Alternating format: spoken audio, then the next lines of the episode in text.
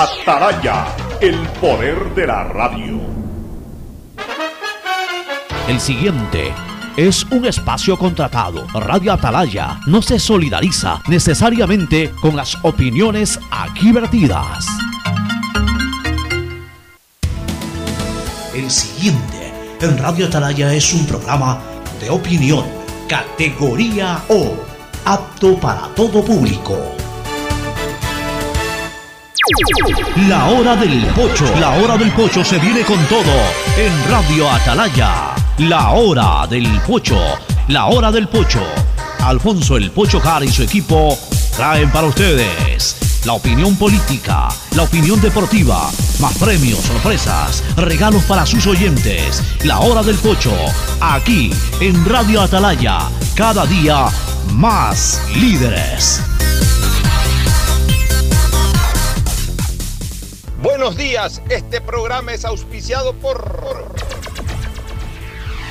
Aceites y Lubricantes Gulf, el aceite de mayor tecnología en el mercado. Universidad Católica Santiago de Guayaquil y su plan de educación a distancia, formando siempre líderes. EMAPAC y el municipio de Guayaquil trabajando juntos por una nueva ciudad en el mejoramiento y aumento de la capacidad de drenaje en Causarina, Vía Daule, Marta Roldós, Guasmo, Tres Bocas, Voluntad de Dios, Amanes, Urdesa, así como en la gran obra de la macroplanta de tratamiento de aguas residuales Las Exclusas. Accede a tu Nubun 360 de Claro Empresas que te trae las soluciones que tu empresa necesita para crecer en una sola herramienta. Por todos aquellos a quienes queremos, primero pon el hombro, reactivemos juntos el país. Consulta en tu banco del barrio el lugar y fecha de vacunación más próximo, sin ningún costo. Banco Guayaquil, primero tú.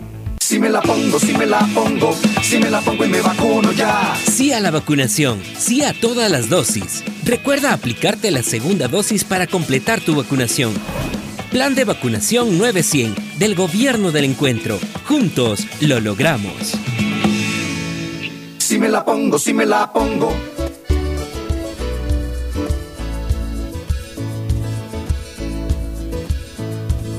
Camino sobre tu piel morena y siento tu latido. Y miro 680 Sistema de Emisoras Atalaya. En su año 77, Atalaya, Guayaquil y el Ecuador, una sola cosa son. Por eso llegamos a la razón y al corazón de la población, cada día más líderes. Una potencia en radio y un nombre que ha hecho historia, pero que todos los días hace presente y proyecta futuro en el Dial de los Ecuatorianos. Este es su programa matinal, la hora del pocho del sistema de emisoras Atalaya. Aquí estamos como todos los días y con el saludo también de nuestro contertulio habitual, Fernando Edmundo Flores Marín Ferfloma, en este miércoles 18 de agosto del 2021. El saludo cordial de Fernando Edmundo Flores Marín Ferfloma al país. Fernando, buenos días. Eh, buenos días con todos, buenos días, Pocho. Eh, algunas novedades en cuanto a lo político y también en cuanto a lo deportivo. Mucha gente ya está concentrada en el partido de mañana, en la actuación de Carapaz, en esta novelita que se está armando en relación a, a Cristiano Ronaldo, que parece que no quiere seguir en la Juventus. Y ahora se quiere ir al PSG. Eh, no se quiere ir al PSG, parece que más bien el PSG, ante la insistencia de Mbappé de, de salir e irse al Real Madrid, eh, está analizando la posibilidad de dejarlo ir y llevar a Cristiano para el PSG y hacer una delantera Cristiano, Messi y Neymar. Caray. Imagínate. Más el argentino, el delantero Claro, Icardi, más Icardi, bien, todo, más Di María. Exacto, más todo eso. Prácticamente una selección del mundo. Está, está, ese, está ese rumor, porque el Real Madrid ya dijo que no, que ya Cristiano no, no estaba en los planes de, de que regrese. Posibilidades también de Manchester City. Eh, Pero el tema básico es el de Mbappé. Eh, de, ahorita está en 120 millones de euros la posibilidad de transferirlo. De no hacerlo el próximo año Mbappé es jugador libre. O coge ahorita los 120 millones. o se le va el próximo año porque la- Pero a Mbappé le conviene aguantarse un año más y el próximo año se va. Mbappé no va a bajar su nivel, al contrario, lo puede hasta. a- al lado de Messi puede ser el goleador mundial y ya no va a costar 120, sino 180 para él. Mbappé Tontos, es- o sea, no, tontos no. los empresarios, ¿no? Mb- Mbappé sabe que él va al Madrid en plan de estrella, no solamente en Madrid, sino de la Liga Española. Sí, No, pero tiene, no tiene competencia ni rival. Jugar en el, en el PSG a estas alturas para él ya es estar en un plano Pero a ver, Messi, está Neymar. Pero, entonces- pero analiza una cosa. Mbappé es goleador, básicamente. Con tremendos asistentes como Messi y Neymar. O sea. pero eh, Messi también es goleador. o ya sea, está bien, pero, pero y Suárez, el mejor momento de Suárez fue con Messi. Por eso. O sea, los dos, es que, eh, hay para todos, pues. O sea, es que hay para todos. Con, con, a ver, digamos que, eh, olvídate Cristiano Ronaldo, juega Mbappé, atrás con Messi, con Neymar. eh, Neymar, con Di María. Mbappé puede hacer fácil, pero fácil, y sin exagerar, 40 goles el próximo año en la liga. Si, si ese fue el nivel de goleo de los Messi, de los Cristiano Ronaldo, de los Suárez en los mejores momentos de la liga española de ellos. O sea, este Mbappé, con tremendos refuerzos, él va a hacer los goles. O sea, es verdad, Messi va a hacer a lo mejor 25 goles, Neymar va a hacer otros 20 más, pero es que eh, lo, lo que vamos a encontrar es un Paris Saint Germain que ya no va a ganar 2 a 1 o 1 a 0, sino que muchos partidos lo va a ganar 5 a 0. En todo caso, 6 a que- 1. parece que la ilusión de Mbappé, su sueño ha sido jugar en el Real Ya, Madrid. Entonces, ya, está en- bien, pero el próximo año, escúchame, ya él sabe que el próximo año el 100% de lo que produzca su fichaje es para él. O sea, los, y ya no van a ser posiblemente 120 millones, sino que van a ser 150 millones. Todo para él y para su grupo empresarial. Ya el Paris Saint Germain no va a llevar un centavo. O sea, al Paris Saint Germain le conviene venderlo ahora. Exacto. No a, no a, a- a Mbappé. Salvo que Mbappé esté desesperado por irse, porque en el fondo sa- se sabe, se auto, eh, eh, se autocritica en el sentido de que considera no ser todavía la estrella que mucha gente piensa que es y que pueda ser opacado por, por, por- por No Neymar sé, y por, eh, y por, eh, sé. especialmente por Messi. Entonces, No sé por qué ante ese temor prefiere irse. Es que estas ganas de, de irse de Mbappé no son nuevas. Ya tenía algún, tiene algún tiempito, incluso antes de que el PSG contrate a, a Messi, ya él manifestaba que no, que, que se quería ir a- al Real Madrid. Bueno, Bueno, en todo caso, allá ellos, pero, pero imagínate tú si logra si logran juntar a Cristiano y a Messi en un mismo Oye, tiempo. pero ya que estamos hablando del deporte, y para esto que voy a señalar, ya no solamente me voy a referir al deporte, sino también a la política, sino también a la vida financiera del país, es de lamentar, por supuesto, y dar nuestras condolencias, no solo a una familia, no solo a una familia, a todo un gran núcleo deportivo como es Liga Deportiva Universitaria de Quito, y yo diría, más allá de a todo un núcleo deportivo como es Liga Deportiva Universitaria de Quito, a toda una ciudad que es ni más ni menos que la capital de la República, la ciudad de Quito, por el fallecimiento de quien en vida fue verdaderamente pues, un ícono de su familia, de Liga y de la ciudad. Estoy hablando de don Rodrigo Paz Delgado. Paz fue un hombre que surgió en el mundo financiero y concretamente en el ámbito cambista. La famosa casa de cambios, las casas de Casa cambio de Paz, cambio casa de cambio claro. Rodrigo Paz, que después se llamaban casas de cambio Paz. Eh, a la par en que Rodrigo Paz ya era un dirigente importante de liga, obviamente eso le sirvió mucho también para que su casa de cambio sea una casa de cambios eh, muy convocante.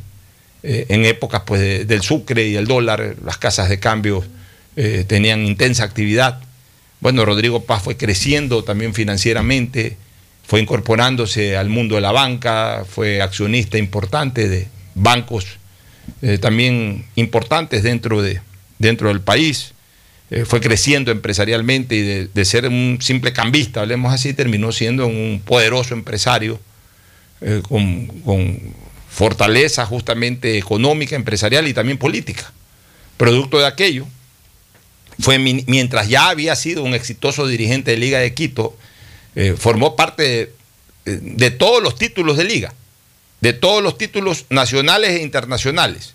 Desde el año 69 en que Liga ganó su primer título, ya Paz era dirigente importante de Liga, pero, pero fundamentalmente desde el año 1974, en que ya Rodrigo Paz era el mandamás de Liga Deportiva Universitaria, todos los títulos lo- lo- los ganó Rodrigo Paz, con excepción del del 90, en que era alcalde de la ciudad de Quito y que se desvinculó de Liga. Eh, fue creciendo empresarialmente y también eso le permitió entrar a la política como ministro de Finanzas de Jaime Roldós y luego prosiguió como ministro de Finanzas de, de, de Osvaldo Hurtado Larrea. Mientras seguía siendo eh, dirigente de Liga, se lanzó a, a- a la alcaldía de, de la capital de la República en el año 1988 y ganó la alcaldía de Quito eh, durante el periodo, si no me equivoco, 88-92 con reelección 92-96, si mi memoria no me es ingrata. Eh, estuvo creo que ocho años como alcalde de la ciudad de Quito. Y, y- y realmente, Fue candidato a la presidencia. claro, el año 96 fue candidato a la presidencia de la República, ahí no le fue bien. Pero como alcalde de Quito fue un magistral alcalde. Excelente alcalde. Eh, la gente recuerda pues ese núcleo hoy tan añorado en, en momentos en que el municipio de Quito es un desastre, pero ese núcleo de alcaldes brillantes que tuvo Quito, comenzando con Sixto Durán Ballén, bueno, antes también Jaime del Castillo y otros más, pero hablemos de, de los años 70 en adelante, Sixto Durán Ballén, luego Álvaro Pérez Intriago, posteriormente Rodrigo Paz Delgado, e incluso quien le tomó la posta, que fue un buen alcalde, aunque un mal presidente, Yamil Maguat. Maguá también dejó una buena imagen como alcalde de la ciudad de Quito.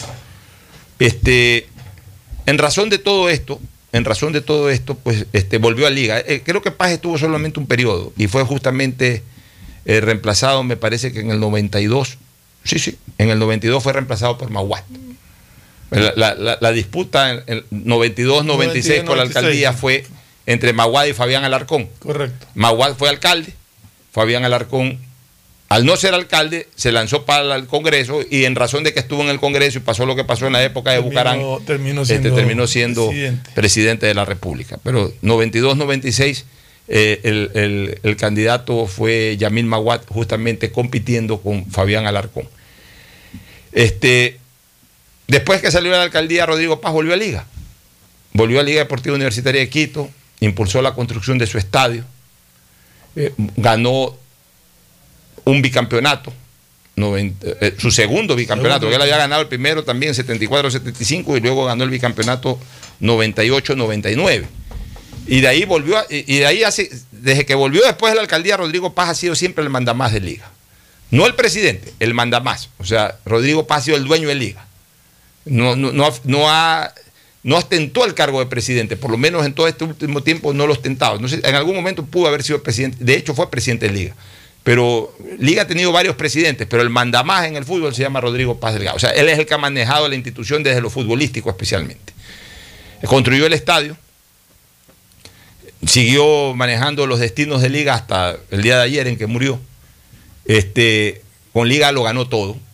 O sea, Paz sí se puede decir que es un hombre que como dirigente lo ganó, ganó todo en lo que participó con Liga. Ganó campeonatos locales porque fue dirigente desde la época de los 60, 50 y- Liga ganó algunos campeonatos de AFNA. Ha ganado los campeonatos, varios, to- casi todos los campeonatos nacionales los ganó con Rodrigo Paz. Este, ha ganado internacional eh, y aquí en el ámbito nacional también ha ganado los otros torneos que ha disputado, los torneos oficiales, hablo, Copa eh, la. Copa Ecuador, la Copa Ecuador, que es el otro torneo oficial. De ahí ha ganado eh, todo lo internacional que ha disputado, Copa Libertadores, Copa Sudamericana, Recopa, es decir, un hombre que lo ganó todo. Eh, un personaje de esos que, eh, con un estilo muy carismático, muy simpático. A veces en Guayaquil no gustaban declaraciones que hacía Rodrigo Paz, pero bueno, así como también hay declaraciones de gente de Guayaquil que no gustan en Quito. Era, era polémico en ciertas Era polémico, pero, pero, pero, Pero yo creo pero que lo hacía también nunca- como parte del, de- de- Sí, del show. y, eh, eh, era un hombre folclórico a veces para mandar sus puntas y sus cosas, pero nunca fue un hombre envenenado, nunca fue un hombre tampoco que concentró.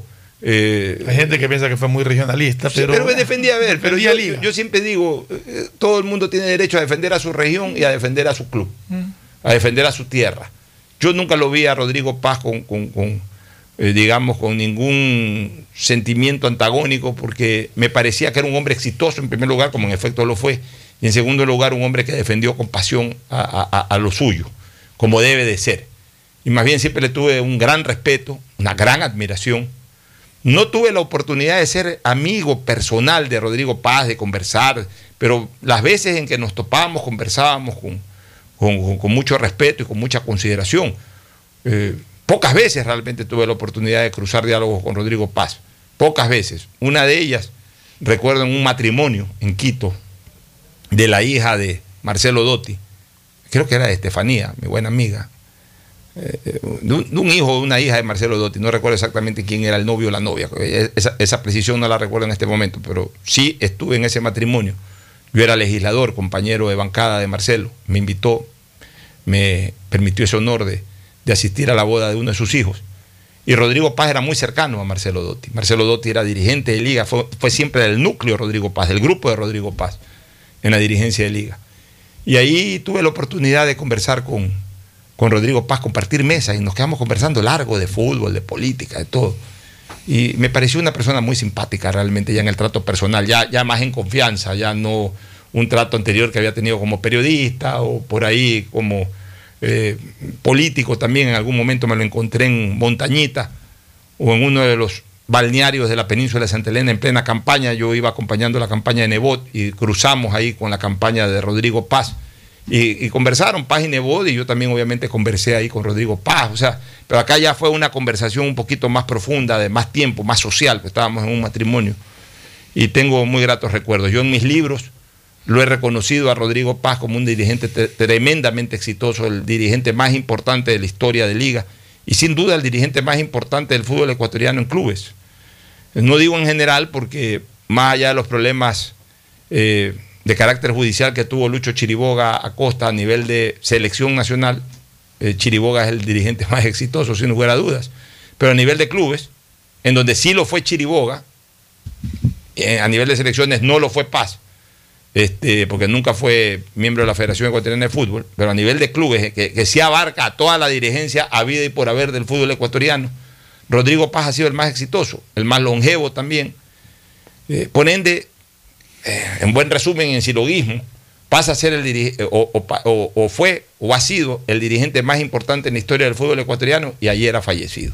Así que Estaba mi pesar. A punto de cumplir 88 años. Estaba cercano a la, a la edad en que murió, prácticamente murió a la misma edad que murió mi padre. 87 y algo. Eh, mi sentida nota de condolencia a todos los hinchas de liga, a todos los quiteños, más allá del fútbol, por lo que fue un gran alcalde, eh, al sector empresarial quiteño también y ecuatoriano, eh, a la familia de Rodrigo Paz, a su esposa, la señora Cecilia Rodríguez, a sus hijos, especialmente Esteban Paz, creo que es el único hijo, no, sí creo que tiene. La verdad no, no, no, conozco la estructura familiar de Rodrigo Paz, no podría hablar de eso, pero el que se lo conoce es Esteban Paz. Eh, también mi pésame al cuñado de él, que era como un hermano, a Antonio Rodríguez Vincens, que prácticamente tenían una relación de hermandad más que una relación política. Y a todos, ¿no? Me ha dado mucha pena. Antonio Rodríguez muy vinculado a la política también. También, me ha dado mucha pena la muerte de Rodrigo Paz, porque bueno, uno sabe que una persona cuando ya pasa de los 80 años, por ahí en cualquier momento eh, puede, eh, puede eh, ir, ir, más allá de, de, la vida, ¿no? puede transitar hacia la eternidad. Pero si, mientras está vivo y mientras está vigente como estaba Rodrigo Paz, esa posibilidad como que no se la siente cercana y, y, y cuando llega la noticia pues sí sorprende, sí impacta y creo que este trascender de, de, la vida terrenal a la vida eterna eh, ha conmocionado al país y, y, soy solidario con todos Rodrigo, aquellos que sienten esta muerte. Rodrigo Paz fallece en Estados Unidos, no sé si se fue a atender. En, la ciudad de Tampa. Por asuntos de salud o no sé. Realmente desconozco si. No se ha dado mayores detalles del fallecimiento de don Rodrigo Paz. Eh, atribuyen a que me parece que tuvo una caída por ahí, un, una caída, una caída física. Y, y, y, eso, y eso originó algún problema en su abdomen, algunas cosas. La verdad no, no se ha conocido con lujo de detalles. Eh, respetamos también. Hay, hay, un pronunciamiento de la familia del señor don Rodrigo Paz, en donde confirman su fallecimiento, asimismo piden un espacio de respeto a, al dolor que está pasando a la familia, así que no es pertinente andar preguntando no, quién no, murió ni nada, sino que simplemente como no ha trascendido mayormente la razón, comentamos lo que es más importante sobre sí, la personalidad de un hombre no, de la talla de Rodrigo Paz. Como estaba en Estados Unidos, pues, pues, no sabía si era por motivos de salud o de viaje particular cuando aconteció esto, ¿no? Sí, bueno. En todo caso, me uno a las condolencias a la familia de Rodrigo Paz. Oye, y antes de entrar ya al análisis político, previo a una pausa comercial, una, una sola cosita, ¿no? Para que tú veas cómo es Twitter. Cómo hay gente que anda a la expectativa y se irrita por todo y de cualquier tontería hacen campañas, hacen corrientes de opinión, pero casi siempre eh, depredatorias. O sea, tienen que depredar a una víctima. No, no, no, pueden, no pueden hacer corrientes de opinión favorables, sino siempre desfavorables. Hace pocos días atrás El fin de semana se la tomaron con la con, con, con la Witty, con la Sí. agua mineral Witty, por un pañuelo que apareció, no apareció. por- o sea, ya aquí a la gente, a las empresas, a las personas, a los entrevistadores no le dan libertad para nada. O sea, la libertad de expresión es para cualquier estúpido que opine en Twitter. Pero la libertad de expresión o de acción, de esas no pueden gozar otras personas o instituciones. Le hicieron un escándalo a Agua Witty, por- por- porque apareció, desapareció un pañuelo, entonces como ese pañuelo lo vinculan con el feminismo y todo.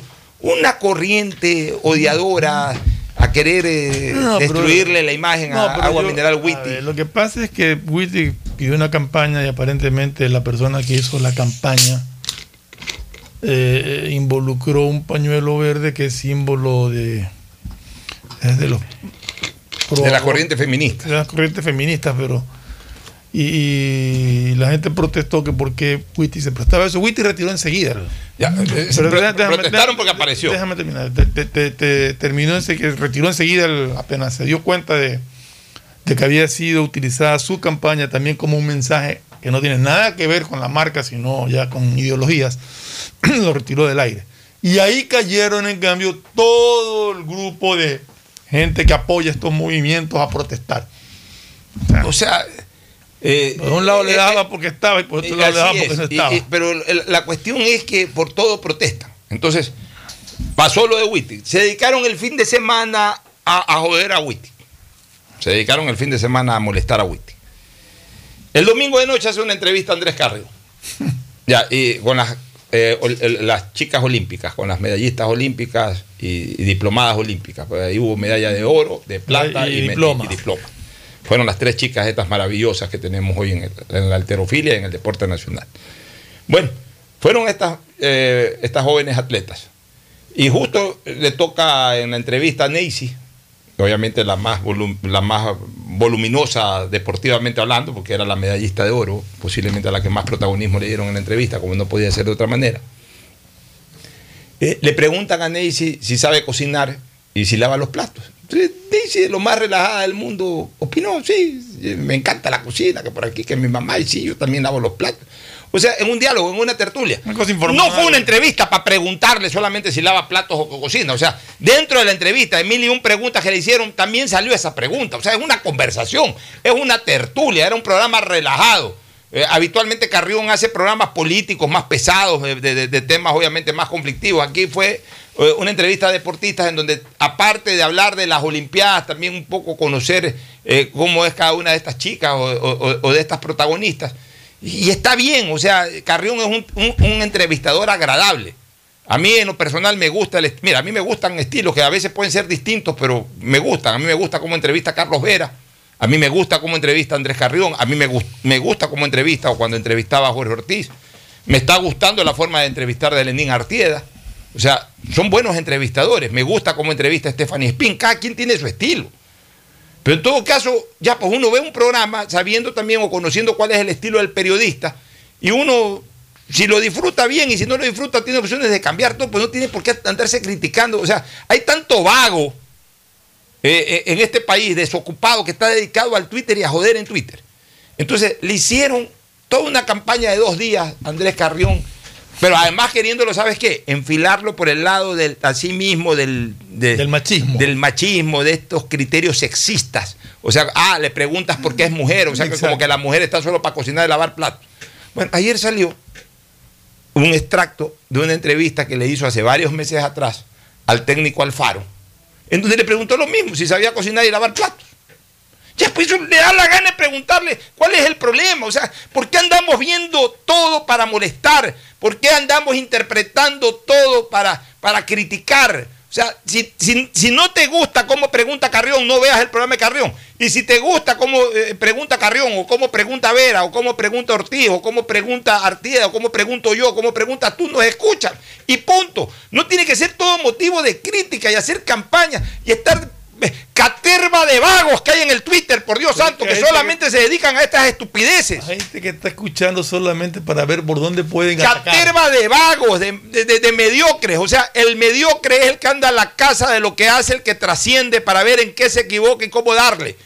caterva de mediocres. El Ecuador está repleto de mediocres hoy con redes sociales, que por eso nunca fueron nada, que por eso nunca hicieron televisión, nunca hicieron radio, que por eso no son abogados destacados, no son médicos destacados, no son arquitectos destacados, no son nadie. Son unos pobres diablos a los que solamente les interesa buscar el error, entre comillas, o fabricarle el error a la persona trascendente para tumbarla. Son verdaderos reptiles, son verdaderas serpientes de redes sociales. En todo caso, eh, no es que la entrevista al Faro fue después y le preguntó para corregirlo. No, fue más bien antes, mucho antes. O sea, primero le preguntó a un hombre si sabía cocinar y si sabía lavar platos. Y ahora le preguntó a una mujer y, mañana le puede preguntar a quien, mañana le puede preguntar a un sacerdote si es que va o a quien sea. A quien le dé la gana, si, si a él le interesa saber si sus invitados saben cocinar y lavar platos, es problema de él y punto. Si no te gusta lo que preguntas, pues ya simplemente cambia, pero no es motivo de opinión nacional eso. Desgraciadamente estamos repletos de mediocres, pero asimismo, infelizmente, la suma de tanto mediocre que eh, eh,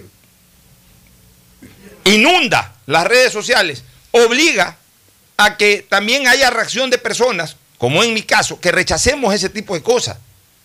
Porque desgraciadamente inundan las redes sociales. Entonces, ante tanta inundación, terminan generando una corriente importante de opinión. Una, una corriente mediocre de opinión, pero al final de cuentas corriente, pues que sí afecta el desenvolvimiento de, la sociedad, porque entonces ya los periodistas eh, obviamente son achacados, eh, en este caso personas que, no están haciéndole ningún daño a nadie se terminan viendo afectados por, este tipo de actitudes. Una pregunta que, que, que no tiene nada de malo. Hay, muchos hombres que saben cocinar y muchos hombres que no sabemos o sea, desgraciadamente hay muchas mujeres que saben cocinar y muchas mujeres que no saben cocinar porque se dedicaron a estudiar de Oye, desgraciadamente. Yo, a mí me encantaría saber cocinar, no sé cocinar. Lavar platos, lavo los platos los fines de semana. Desgraciadamente yo no sé cocinar, más allá de las parrillas. Por ahí medio medio me sé preparar, eh, sé freír un huevo. Por ahí me, bueno, son cosas elementales. Por ahí obviamente sé hacer huevos duros o huevos pasados, porque los pongo en agua ahí, prendo la, la, hornilla y ya. Y hasta ahí llego. Si tú me dices, ¿sabes, sabes, sabes eh, cocinar arroz? Te digo, no. Ni siquiera el arroz común, el blanco, nada. No te hablo del arroz pintado, del seco, ya el arroz con marisco, nada. O sea, desgraciadamente Sí va a ser uno de mis propósitos en poco tiempo más coger un curso, porque a mí sí me gustaría saber cocinar, pero nunca aprendí a cocinar. Me encantaría, porque el día que yo aprenda a cocinar, además me voy a ahorrar mucho dinero. Yo como mucho también en la calle, justamente porque no sé cocinar. Yo, si yo supiera cocinar, posiblemente comería eh, mucho más de lo que yo mismo me prepararía. Porque me prepararía a mi gusto lo que me da la gana. Este, pero me encantaría saber cocinar, pero, pero no veo para nada, menos hoy en día. Pero sí lava platos. Sí. Eso sí, porque eso, para eso no se necesita ciencia ni arte. Ya. Eh, como el, se lavar un carro, se cambiar una llanta. O sea, necesita voluntad de ayudar en la casa. así es. Pero lo que te quiero decir es que me encantaría, pero me encantaría porque el cocinar es una condición del ser humano, no de, de, género, sino del ser, de la especie. Es una condición de la especie, no del género. O sea, el ser humano debería tener entre sus virtudes saber cocinar. No el género, no el hombre o no la mujer. No se es más hombre ni se es más mujer por saber cocinar. Ni el, ni, el hombre que sabe cocinar es menos hombre, ni la mujer que sabe cocinar por eso es más mujer. No. En el caso de las atletas, son tremendas mujeres como mujeres y tremendas deportistas como deportistas. Sepan o no sepan cocinar. Entonces no hay que, a todos lo llevan a esta maldita división de, del sexismo que ya realmente me tiene harto. Eh, eh, estamos en, y, que para esto se presten gente que se las reconoce con talento, andan exacerbadas. O sea, porque, porque también eh, para este tipo de cosas a veces uno lee opiniones de gente que, que supuestamente tiene otro tipo de criterio, otro tipo de formación, que incluso eh, no han fracasado en la vida, que, tienen un lugar destacado dentro de la sociedad, pero que andan demasiado enfervorizadas con este tema del sexismo. Por Dios santo. Y le están haciendo un daño terrible a la sociedad. Son fanáticas del sexismo como los fanáticos del fútbol. Le están haciendo un daño a la sociedad. Hay gente que ve mal en todo, o sea, en todo encuentran pretextos para desviar la atención hacia lo que, hacia sacar cosas incluso de contexto, con tal de, de criticar. En todo caso, como yo siempre te digo, hay cosas a las que no vale la pena darles importancia, o personas a las que a veces no vale la pena, opiniones a las que no vale la pena darles importancia. Así es. Nos vamos a una pausa y retornamos con los temas políticos. El siguiente es un espacio publicitario apto para todo público. Detrás de cada profesional hay una gran historia. Aprende, experimenta y crea la tuya. Estudia a distancia en la Universidad Católica Santiago de Guayaquil. Contamos con las carreras de marketing, administración de empresa, emprendimiento e innovación social, turismo, contabilidad y auditoría, trabajo social y derecho. Sistema de educación a distancia de la Universidad Católica Santiago de Guayaquil, formando líderes siempre. En MAPAC te brindamos una atención de calidad, oportuna y humana. Si no estás de acuerdo con la respuesta de la operadora de los servicios Interagua, contáctanos a nuestro WhatsApp 099-874-72917 o llámanos a la línea directa 1-800-003-003 y desde celular al 113, porque proteger tus derechos es nuestro compromiso. La Alcaldía de Guayaquil y EMAPAC trabajan juntos por una nueva ciudad. Si me la pongo, si me la pongo, si me la pongo y me vacuno ya. Sí a la vacunación, sí a la segunda dosis. Recuerda que la segunda dosis es tan importante como la primera. No dudes en aplicártela. Plan de vacunación 900 del Gobierno del Encuentro. Juntos lo logramos. Si me la pongo, si me la pongo. Guayaquil crece y su nuevo polo de desarrollo está en la zona del futuro aeropuerto. No tienes idea cómo se han transformado comunidades enteras cuidando el medio ambiente, sobre todo con nuevas plantas de tratamiento de aguas servidas, mejorando la salud con plantas de agua potable, la calidad de vida con parques, canchas deportivas y reactivando el comercio con nuevos caminos. Esta es una transformación sostenible en el tiempo que busca crear nuevas oportunidades para las futuras generaciones de guayaquileños. La vía a la costa renace en la nueva ciudad con la autoridad aeroportuaria y alcaldía de Guayaquil. La pandemia no se ha terminado. Al usar tu mascarilla, asegúrate de que cubra tu boca, nariz y mentón. Cuidarnos es un compromiso de todos. Un mensaje de Urbaceo y el municipio de Guayaquil. Dile sí a la vacuna. Claro impulsa el proceso de vacunación otorgando un nuevo beneficio a los ecuatorianos. Por eso, al presentar tu carnet de vacunación y tu cédula de identidad en todos los centros de atención a clientes a nivel nacional, recibirás hasta 50 dólares de descuento en la compra de un nuevo equipo celular. Con estas acciones, Claro ratifica su compromiso de sumar esfuerzos para acelerar la reactivación social y económica del país. Aplica a modelos seleccionados. Más información y condiciones en claro.com.es. Todos tenemos algo o alguien por quien quisiéramos que todo sea como antes. Mi abuelita, que me vuelva a visitar, porque necesitamos hablar muchas cosas. mi esposa y mis hijos, puedan jugar, que puedan estar ya libremente como antes. Yo quisiera recuperar la tranquilidad, tranquilidad de poder abrazar a mi mami, a mi papi, que son los más vulnerables, y saber que no pasa nada y que solo pueden recibir amor. Por todo eso que pones primero en tu vida, primero pon el hombro. Juntos reactivamos al país. Consulta tu lugar y fecha de vacunación sin costo en tu banco del barrio más cercano. Banco Guayaquil. Primero tú. Si me la pongo, si me la pongo, si me la pongo y me vacuno ya. Recuerda, no hay primera sin segunda. Para que tu vacunación esté completa, debes aplicarte las dos dosis. Plan de vacunación 900 del Gobierno del Encuentro. Juntos lo logramos. Si me la pongo, si me la pongo. Si quieres estudiar, tener flexibilidad horaria y escoger tu futuro, en la Universidad Católica Santiago de Guayaquil trabajamos por el progreso en educación, ofreciendo cada día la mejor calidad Estamos a un clic de distancia. Contamos con las carreras de marketing, administración de empresa, emprendimiento e innovación social, turismo, contabilidad y auditoría, trabajo social y derecho. Sistema de Educación a Distancia de la Universidad Católica Santiago de Guayaquil, formando líderes Hay siempre. sonidos que es mejor nunca tener que escuchar. Porque cada motor es diferente. Desde hace 104 años, Lubricantes Gulf mantiene la más alta tecnología y calidad en línea de aceites para motores a diésel y gasolina. Está hecho con una fórmula especial para dar excelente protección a todo tipo de motores, evitando el desgaste prematuro de pistones, anillos y árbol de levas, ayudando a mantener limpio el motor y libre de depósitos que se forman por las altas o bajas temperaturas. Dele a su motor lo que se merece.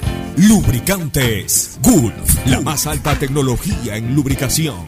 104 años preservando la vida de su motor. Lubricantes Gulf. Gulf es más lubricante.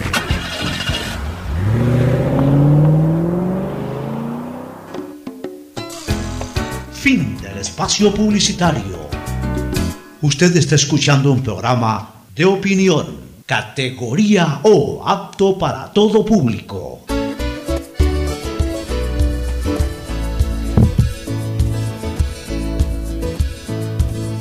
Camino sobre tu piel morena y siento tu latido. Y miro todo lo bueno que los dos hemos vivido. Te digo, solo hay razones para estar agradecido. Es lo que somos y lo que siempre hemos sido. Amigos, porque ganamos cuando mucho hemos perdido. Somos lo mismo, porque peleamos contra el mismo enemigo. Retornamos, retornamos. Un temita rápido, este eh, Ferfloma, el tema del famoso radar en el Cerro Montecristi. Estaba buscando la información exacta, la recibí hoy por WhatsApp, pero no, no encuentro quién me, la, que- quién me la envió. En que se anuncian que dos asambleístas de UNES. Están, eh, están a favor de. Isaí fue que. no estoy acostumbrado a que Isaí me mande información Dos directa. Aquí asambleístas está. de UNES más la alcaldesa de Montecristi. Que Ya, dos asambleístas de UNES se oponen a instalación de radar en el Cerro de Montecristi que ayudará a controlar avionetas usadas por el narcotráfico. De forma sorpresiva, el político Tomás Burgos dice esta información y Fernando Cedeño, ambos de UNES, se oponen a la instalación de un radar en un Cerro de Montecristi que tratará de controlar las avionetas ilegales del narcotráfico en Manabí, provincia muy golpeada por los estragos de carteles y grupos relacionados a las drogas. Señalan que el cerro es ancestral y que por eso no van a permitir la instalación de ese radar. Bueno, eh, estos ya son políticos, ¿no? Este, que se suman a esa reacción. La alcaldesa de Montecristi, de- que también de pertenece moradores. a UNES, también La está encabezando las movilizaciones. Ya, entonces, mira, mira, Fernando, aquí hay varias cosas que analizar. ¿Qué coincidencia, triste coincidencia, tristísima coincidencia, de que de una corriente, que es de la misma corriente política, los que hoy se oponen a que pongan un radar, Fuerzas Armadas Ecuatorianas, no estamos hablando ni siquiera que el radar lo están poniendo los americanos, los O europeos, una operadora de internet.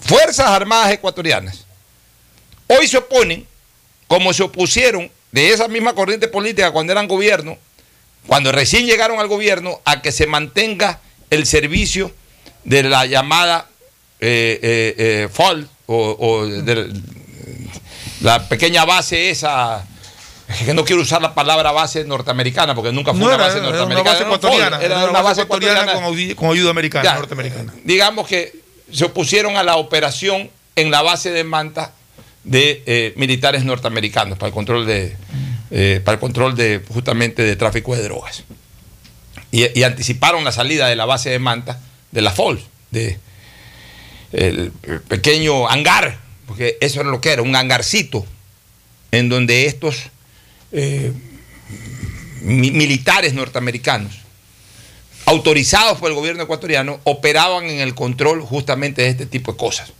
Y a cambio arreglaron la pista, hicieron una pista maravillosa, arreglaron buena parte del aeropuerto de Manabí, el aeropuerto de Manta, etcétera. Daban seguridad a la provincia. Daban seguridad a la provincia. Entonces, con el cuento de la soberanía, que en ningún momento fue afectada. La soberanía se afecta cuando a la fuerza un país reduce sus capacidades dentro de un territorio. Cuando lo que ocurre en el territorio de un país se desarrolla con el absoluto permiso. Cuando es una colaboración solicitada. Pero además con el absoluto permiso no hay ningún atentado a la soberanía. Tú eres absolutamente soberano en tu casa, Fernando. Si mañana un vecino entra pateando la puerta y se toma la sala de tu casa para hacer una fiesta para invitar a 10 personas contra tu contra tu autorización, digamos contra tu voluntad y sin contar con tu autorización y peor hecho a la fuerza, ahí eso se llama invasión, eso es atentar contra tu soberanía. Pero si tú mañana a ese mismo vecino que quiere invitar a dos personas, pero su sala en ese momento está ocupada o está en reconstrucción o lo que sea, y es buen amigo tuyo y te dice, vecino, péteme un ratito su sala porque quiero recibir a dos personas que voy a tener una reunión. Y, y tú le dices, encantado vecino, pase, entre, ocupe ese sillón eh, para usted y ese par de sillones para, para estas dos personas que usted va. Eso sí, no me traiga más de dos personas, no van a venir dos personas. Y, y eso sí, no le puedo dar nada de brindar acá de la casa. No, no se preocupe, vecino, yo, yo llevo ahí un par de botellas de cola y algo para picar. Y tú le dices. Le voy a arreglar ese mueble que está dañado para Y, y de paso, ¿sabe qué? Veo que su mueblecito está un poquito dañado ahí, no se preocupe, que yo. Es más, si quiere, le traigo al carpintero ya mismo que se lo deje eh, al pelo. Y usted, ah, perfecto, vecino, gracias. Usted le dice. Y entra. Eso no está- ahí no está atentando contra tu soberanía. pues. Va con toda tu autorización, con tu beneplácito. ¿Qué, qué- qué soberanía? Usaron ese concepto para trastocar la mente de los ecuatorianos, para apelar a un sentimiento patrio ridículo y absolutamente injustificado, y con eso eliminar ese servicio que la lucha contra el narcotráfico estaba recibiendo por parte de la FOLS. Y yo siempre he dicho, esa decisión no fue gratuita. Esa decisión para mí tiene mucho tras bastidores y mucho verde tras bastidores. Y que se interprete la palabra verde como quieran interpretarla, bolones de verde u otros verdes. Eso ya lo dejo a la interpretación libre de la gente. Y las consecuencias están ahí, ¿no? Ya las tenemos. Y las consecuencias en las tuvimos propia. después. Entonces ahora cuando se intenta nuevamente hacer algo... Cuando se intenta corregir. Por eso, se intenta más que corregir todavía hacer algo por lo menos. Ahorita, pues esto para mí es hacer algo. Todavía no entramos en una verdadera estrategia de, de corrección a aquello. Bueno, pero cuando se intenta hacer algo, qué coincidencia que de la misma corriente política salten. Y salte una alcaldesa ahí de esa organización política, y salten unos moradores, o, o- o- o, eh, más que moradores, ¿cómo es que le llaman a estos? Este, Activistas que. activistas, pero del sector. De Montecristi. Ya. Y ahora hasta salten asambleístas de esa corriente política. De- eh, oye, es que, ¿sabes qué? El tiempo termina dando la razón. El tiempo inexorablemente termina dando la razón. Siempre yo digo que el tiempo es el mejor aliado para descubrir las verdades. Sí, que realmente eh, es alarmante que haya gente que se oponga a la instalación de, de un radar para combatir el narcotráfico en una provincia afectada por el narcotráfico a más no poder y que, que afecta al país en general. O sea, realmente eh, hay cosas que no se entienden, hay cosas que, y no entiendo tampoco por qué tiene las Fuerzas Armadas ecuatorianas en un tema de seguridad nacional estar pidiendo permiso para podernos garantizar a los ecuatorianos un país en paz. O sea, yo creo que no se está tomando la provincia entera, de duras penas son un par de hectáreas para poder instalar una antena de control de aeronaves ingresan irregularmente al territorio ecuatoriano. Cuando alguien ingresa irregularmente, o sea, eso es falta atentar contra la soberanía.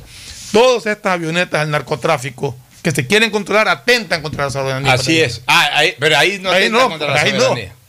Ahí no atenta. Ahí o sea, no. eso que es prohibido, eso que es invasivo, porque generalmente vienen de otro Claro, lado, vienen de otro lado. ah, eso que es además clandestino, Porque no lo hacen a través a- eh, eh, vuelan muy por debajo para no ser. eh, que es delincuencial. detectar- así- y que es delincuencial. Ah, no, eso no es atentar contra la soberanía. O sea, y luchar contra eso es atentar contra la soberanía. Es que, ¿sabes qué? Ya llega un momento en que la razón no da más. Y hay que aplicar la fuerza. Por eso el viejo dicho, el grito de guerra, hablemos así, dentro del escudo de guerra de- de- de- del pueblo chileno, o por la razón o por la fuerza. O sea, lo primero es la razón. O sea, yo, yo te tengo que hacer razonar. Pero si no te puedo hacer razonar y, y tu acción irracional atenta contra el, contra, eh, contra el beneficio de la colectividad, pues tengo que someterte por la fuerza. Es que es lo normal, es lo correcto. Es lo que aprendimos generaciones pasadas en la educación en nuestras casas. No es que a la primera que cometíamos un error nuestros padres nos caían a garrote. Nuestros padres nos explicaban, nos decían, ven acá, eh, Alfonsito, me decían en la casa, esto está mal, no lo puedes hacer, no lo hagas. Yo me imagino que tu mamá también o tu papá Fernando en algún momento, Fernando, eso no puedes hacer. Pero si eras necio e insistías, bueno, pues tenían que sacar el cinturón o tenían que sacar la beta. En mi casa tenían un- una cosa horrorosa que se llamaba la beta, que era de... La- la de tres puntas. Esa de, de tres puntas y esa cuestión que era de, creo que era de tripa, de Sí, así gato, no sé qué cosa. Eh, O sea, y eso dolía de verdad. Y no es que nos. Porque tampoco es que nuestros padres han sido criminales ni nada. Pues si nos daban dos buenos betazos y no nos daban más ganas de volver a cometer eh, acciones irracionales. Primero nos hacían razonar, pero si no caíamos en razón, pues tenían que castigarnos. Esa es la razón o la fuerza, pues. Mira, yo no sé eh, si tú has recibido esta foto que te voy a enseñar ahorita. Algo, algo recibí, pues no le he leído. Esto de aquí implica toda la deforestación que se hizo para la refinería del Pacífico. Ya. Y nadie protestó por ese atentado contra el ecosistema. Es que los que protestan ahora son los que hicieron eso. Ese puntito. Y cerquita, ahí en Montecristi también. Ese puntito verde que está ahí. Ahí. Eso es lo que se ocuparía para poner la antena. Para que tú veas.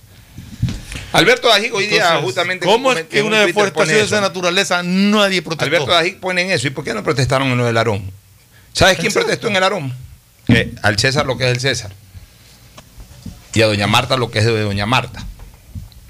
Yo eh, la aprecio a Marta Roldós Bucarán, pero también Marta Roldós Bucarán tuvo muchos excesos eh, eh, a mediados de, los, de, lo- de la primera década de este siglo. Justamente fue una de las que opó la llegada del correísmo. Justamente fue una de las que opó la llegada del correísmo y defendía con uñas y dientes al inicio del correísmo desde la asamblea y era asambleísta. Hubo mucha gente que Ya, defendía con uñas y dientes el correísmo.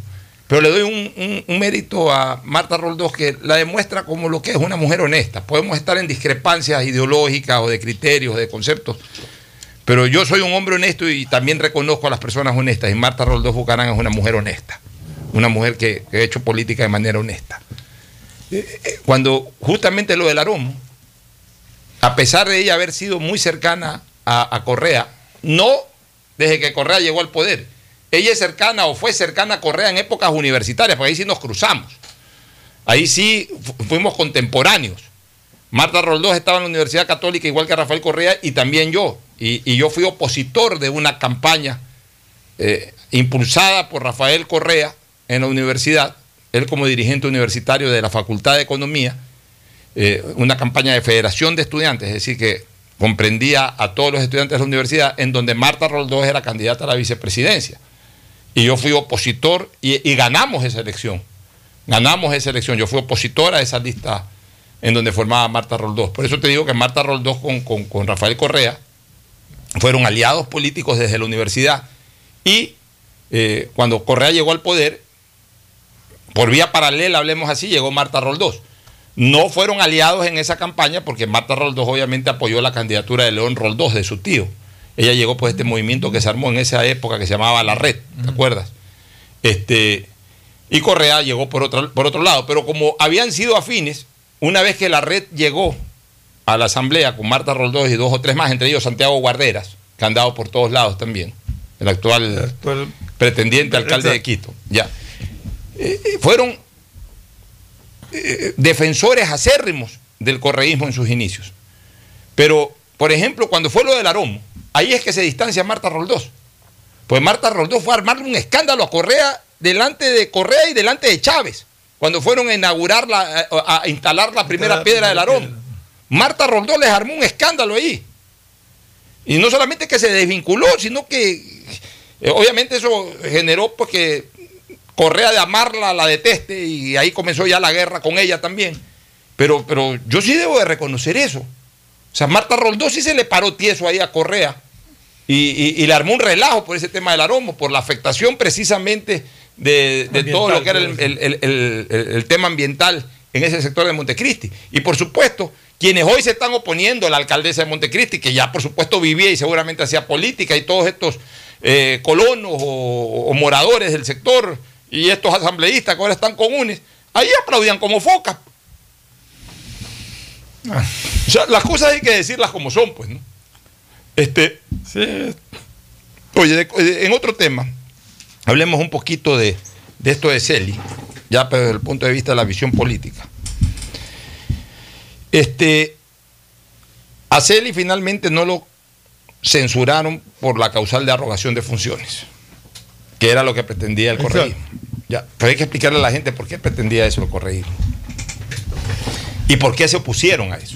la, otra pero primero, a ver, pero aclaremos. Una cosa es arrogación de funciones y otra cosa es incumplimiento de funciones. Son dos cosas distintas. Exacto. es que como fue censurado por incumplimiento de funciones, la gente puede, puede confundir. Es más, son dos cosas contrapuestas. Contrapuestas, exacto. La arrogación de funciones es que hago cosas que no me corresponden. Y el incumplimiento es cosas que me corresponden, no, le hice. Exacto. O sea, son dos cosas, es, como decir el, el, sol y la luna, como decir el blanco y el negro. Son dos cosas totalmente opuestas. Al final, lunes, que le tiene un hambre terrible a Celi, este, al final se unió con sus votos. Igual votó la o sea, del ahogado del sombrero, o sea, por lo menos con sus votos aportaron para, terminar de liquidarlo a este señor Celi. A ver, pero, pero, vamos a una lectura política. Ya, pero vamos, vamos a la lectura política de por qué pretendían ellos que sea arrogación de funciones. Por una sencilla razón, señores. Porque Celi fue pieza fundamental en el juicio de Odebrecht y sobornos y todo este tipo de cosas en donde finalmente sentenciaron a Rafael Correa y, al resto, a, la cúpula del gobierno precisamente del exmandatario. Ya. Y como fue pieza angular, pero fue pieza angular no como Celi, fue pieza angular como Contralor. porque muchos de los informes de Contraloría firmados por Celi sirvieron como prueba documental este, para, para este proceso, para este juicio. Entonces, ¿qué ocurre? Que donde en la Asamblea Nacional ayer determinaba de que este hombre usurpó funciones. o sea, funciones. Usurpar, al, arrogarse ah, funciones, está usurpando funciones, arrogándose funciones que no le competían. Eso, esa declaración y sobre todo esa resolución de la Asamblea Nacional hubiese servido perfectamente para, por ejemplo, pedir eh, eh, un recurso de revisión de la sentencia señalando de que se comprobaba de que quien fungió como contralor se arrogó las funciones y por tanto, al utilizarse dentro del proceso como pruebas plenas, informes de contralorías firmadas, de contraloría firmadas por el señor Celi, al haberse arrogado funciones y al no haber sido contralor, aquello producía nulidad y retrotraía, porque entonces eh, eh, eso pudo haber permitido perfectamente que dentro del recurso de revisión los jueces declaren la nulidad de, aquellas pruebas que surgieron de un contralor usurpando funciones y con eso retrotraía el proceso hacia esa, hacia esa instancia y tumbaba la sentencia. O sea, el correísmo se la quiso jugar ahí, quiso pescar a río revuelto. Claro, las otras corrientes que no están a favor de que se revisen esas sentencias, simple y llanamente dijeron, no, señor, a Celi lo vamos a censurar. Pues no lo vamos a censurar por lo que ustedes piden, porque a ustedes les conviene para usarlo para el juicio o para revisar el juicio. No, a Celi lo vamos a, a, a- a sancionar. Por lo contrario. Por lo contrario, reconociendo que es Contralor por no cumplir sus funciones de Contralor. Ni siquiera por los actos de inmoralidad que se están eh, ventilando en la justicia Fiscalía, y, y- y- y ante los cuales incluso el señor Celi en este momento es procesado. Que es a la larga lo que realmente le está interesando a la, a la ciudadanía. Que es a la larga lo que le está interesando a la ciudadanía. Porque, a ver, a la ciudadanía en el fondo no le interesa si este señor, eh, eh, el hecho, el, a ver, el hecho de que esté inmerso en temas de corrupción ya es un incumplimiento. Sí, pues, o sea, si algo tiene, si, si, si, eh, algo es medular en la función de un contralor, es precisamente luchar contra la corrupción. En el momento en que abona la corrupción, está absolutamente incumpliendo su función. O sea, si se esperaba, te lo digo sinceramente, si ya lo llamaron a juicio político a este señor, sí se esperaba que lo sentencien por actos de corrupción, no por incumplimiento.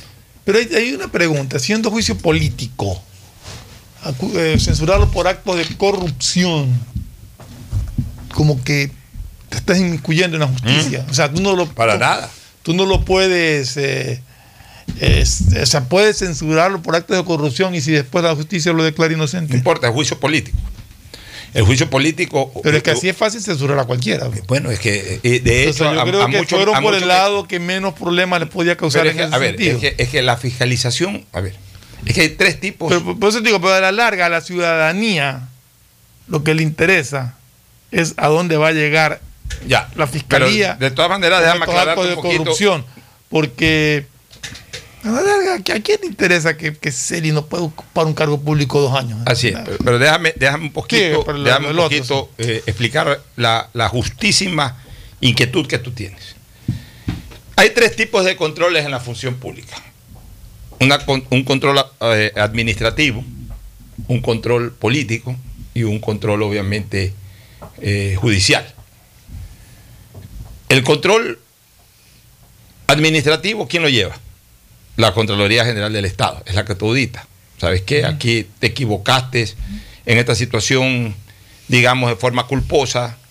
Eh, es un tema que ni siquiera genera responsabilidad civil, sino solamente administrativa, paga lo que generó en perjuicio y punto. Acá eh, es un tema también culposo, pero que sí genera, por supuesto, una responsabilidad civil. Entonces responde civilmente, con activos y todo, y a través de juicios. O aquí viene la, audi- viene la Contraloría y te dice aparentemente hay dolo. Como aparentemente hay dolo, más allá de determinar el perjuicio, como, como aparentemente hay dolo, se envía un informe a la, a la fiscalía con indicios de responsabilidad penal. Pero eso, esa es una auditoría o un control administrativo. El otro es el control político, el control o la acción de fiscalización política. Eso lo hace la Asamblea, la Asamblea Fiscalizadora. Señor, para nosotros, desde el punto de vista político, usted ha cometido actos de corrupción. Y lo sentenciamos por corrupto, y lo destituimos por corrupto, o eh, lo censuramos si ya no es funcionario, o lo destituimos si es funcionario por corrupto. ¿Cuáles son los actos de corrupción? Ya, son los de aquí, los de allá y los de más allá, pues, o sea, lo que se investigue. Indistintamente, indistintamente de que obviamente la Asamblea, si es que es por un tema de corrupción, envía esa información a la Fiscalía para que la Fiscalía inicie una investigación previa, indistintamente de lo que determine la justicia.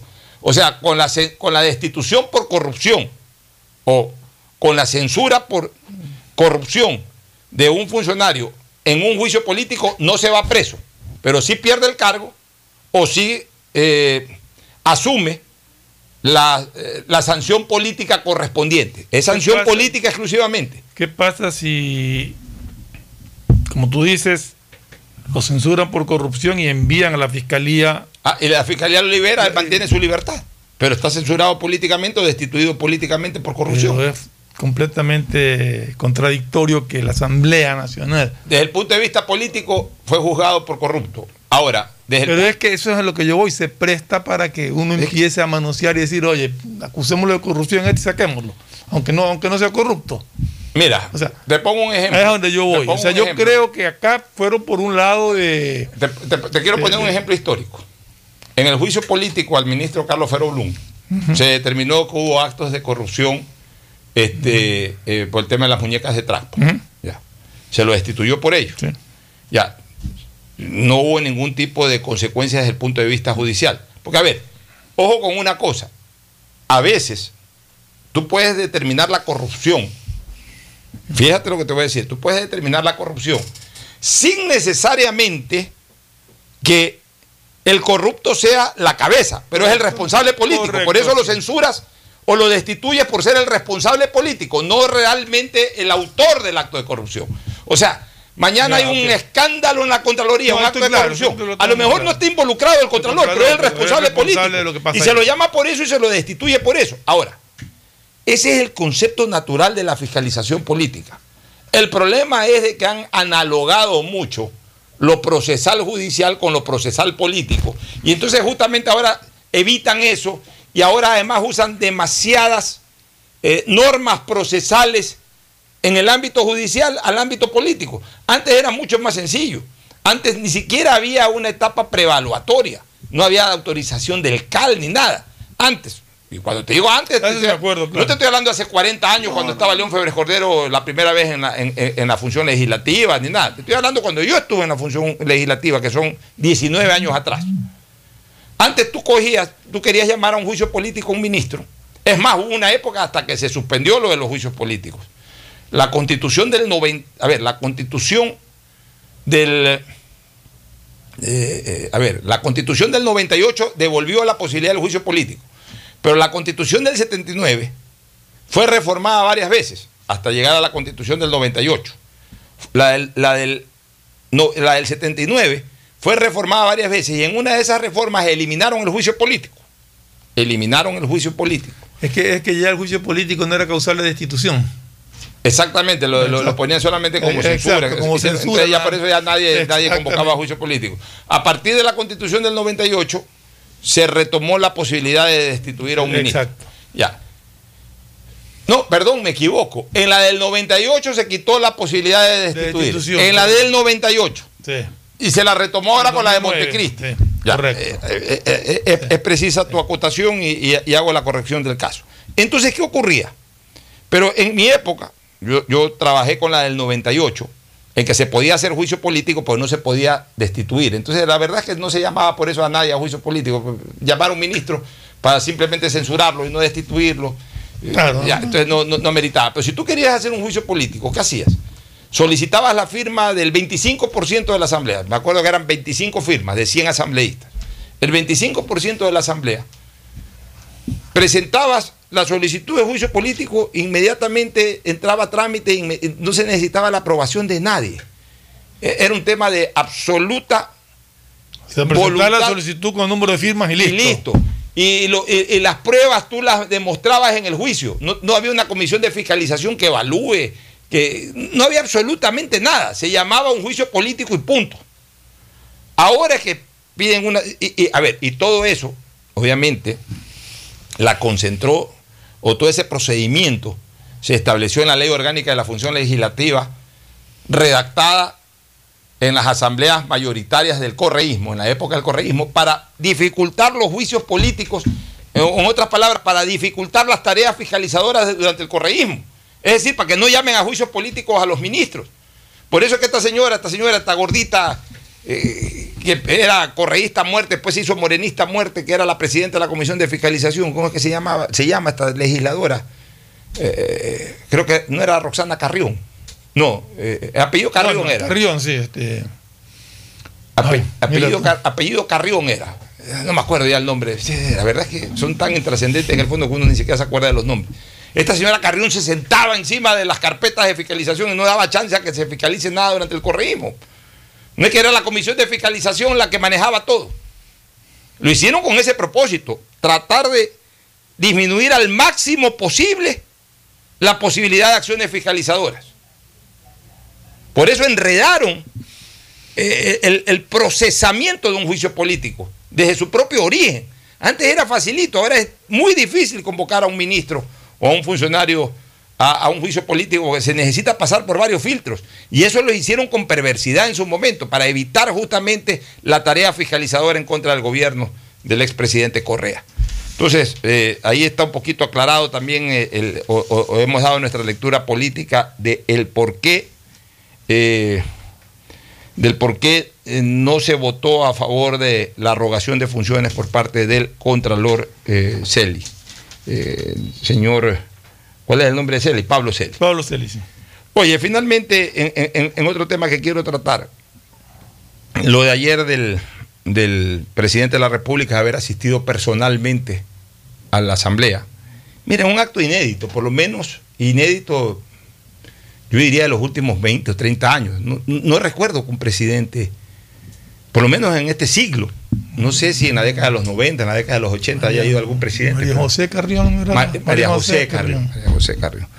Este, no recuerdo algún presidente que haya ido personalmente a entregar al Pleno de la Asamblea eh, un proyecto de ley. Y lo ha hecho Lazo. Lazo es una persona. Que- personalmente, ¿no? Sí, Lazo es una persona que frente a, frente a los temas, ¿no? Él tiene una personalidad eh, imponente, hay que reconocerlo. O sea, le gusta, le gusta decir, aquí estoy y vengo yo personalmente. O sea, a- yo atiendo este problema, yo atiendo este otro problema, yo atiendo a los transportistas, o yo voy y presento este proyecto que para mí es muy importante. O sea, le gusta frentear, es un frente- frenteador por naturaleza. Bueno, por algo fue un exitoso banquero también, pues, ¿no? O sea, eh, hay, hay- hay que tomar decisiones y dar la cara. Y él toma decisiones y da la cara, y eso ese es un mérito indiscutible. Este, él ha ido personalmente a entregar ese proyecto de ley. Y, y- y esa es una señal importante. ¿Cuál es la señal importante? Que para Lazo, pues yo no creo que Lazo vaya a presentar todos los proyectos personalmente. No, no, irá a presentar los que él considera que son. Y, y tampoco uno atrás de otro. A lo mejor manda cuatro más que también son importantes, pero mm, pienso yo, no creo que vaya cada vez que, cada vez irá un ministro, irá alguien, no creo que él, pero, pero este ha ido él por una razón, y ahí es Bueno, donde- ese primer proyecto que.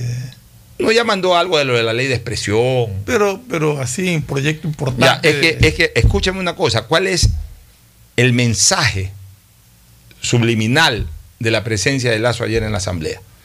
De que este es un proyecto fundamental para él porque lo ofreció en campaña con tanta intensidad como por ejemplo el de, la el de las vacunas. Lo recuerdo a Lazo en todas sus intervenciones de precandidato y de candidato hablar sobre reformas a la educación superior, entre ellas la eliminación del CENESID y otras cosas más.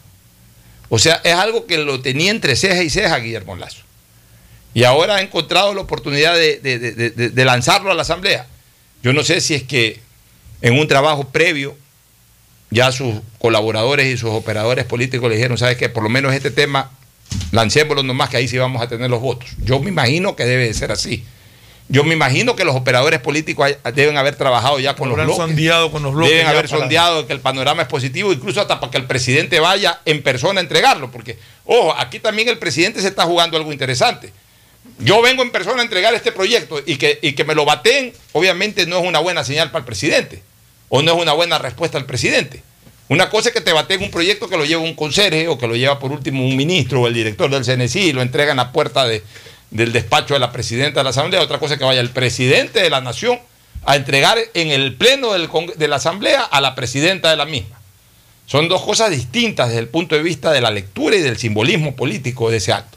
Entonces, yo me imagino que los operadores políticos le han de haber dicho, oye, todavía no estamos listos para reformas laborales, todavía no estamos listos en la Asamblea. Porque, a ver, esa es otra cosa.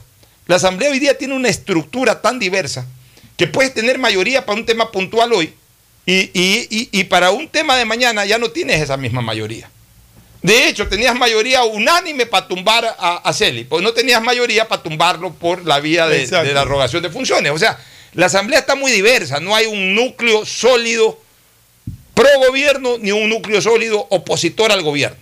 Entonces, lo más probable, Fernando, es de que los operadores políticos le hayan dicho al presidente de la República, presidente, no estamos listos todavía para impulsar algo laboral, no estamos listos para impulsar reformas a la ley humanitaria, no estamos listos para impulsar reformas mineras, pero esto ya lo, eh, ya eh, eh, lo socializamos en la Asamblea y, y para esto sí hay los votos, así que vamos con esto de una vez. Y entonces el presidente, ok, hay los votos, sí hay los votos, presta el proyecto, yo mismo lo llevo. Ya, pero es un tema que el presidente, que para el presidente es vital. Es una de las cosas con las que el presidente eh, eh, eh, pudo profundizar o penetrar en su mensaje de campaña, especialmente a las juventudes universitarias. Y ese era un tema que el presidente lo tenía entre ceja y ceja. Y ahora que seguramente, luego de las conversaciones políticas que supongo yo se han dado, ha recibido, como quien dice, la luz verde desde el punto de vista político, va con toda su fuerza, con su personalidad, con su presencia física, a entregarlo porque es una señal de que se va a meter con todo en ese tema. Vamos a ver cuánto tiempo le toma a la Asamblea darle el trámite para su aprobación o para su veto. Eso quisiera ver cuándo, cuándo lo tratarán. Básicamente, Pero esperemos que sea rápido, ¿no? Básicamente este proyecto concentra libertad y autonomía, ampliación de oferta académica y la mejora en los procesos de admisión. Eh, eh, eh, son los ejes del proyecto de reforma a la ley de educación superior. La libertad se refiere a la capacidad de decidir de nuestros jóvenes, nadie mejor que ellos. Lazo lo decía constantemente. Sí, Voy a impulsar de que los jóvenes decidan qué que estudiar y no que le puede impongan obligar, nada. exacto. Ya. En referencia a la ampliación de ofertas académicas, eh, el, el proyecto propone incrementar el acceso a las universidades. Es decir, ya no solamente que eh, estudiar lo que yo quiero, sino también en qué, en qué universidad quiero estudiar, o sea, que haya más acceso. El jefe de Estado planteó cambios en la integración del Consejo de Educación Superior para agilizar el registro de carreras y programas de estudios y así no provocar trabas al crear nuevos sistemas de aprendizaje de acuerdo a la demanda de la sociedad. Estamos proponiendo modificar las atribuciones del Consejo de Educación Superior para que actúe como un puente que facilite y optimice los procesos, dijo el presidente, y es lo correcto. Y seguramente dentro de ese proyecto de ley siempre habrá un órgano rector, pero ya no se llamará CENESID. Pero lo más importante no es que solamente cambie de nombre, Sino sino, que que, cambie, de, visión, cambie de objetivo y cambie de misión. De visión, misión y objetivos, que cambie. Ya lo conté creo ayer y lo cuento rápidamente, una anécdota.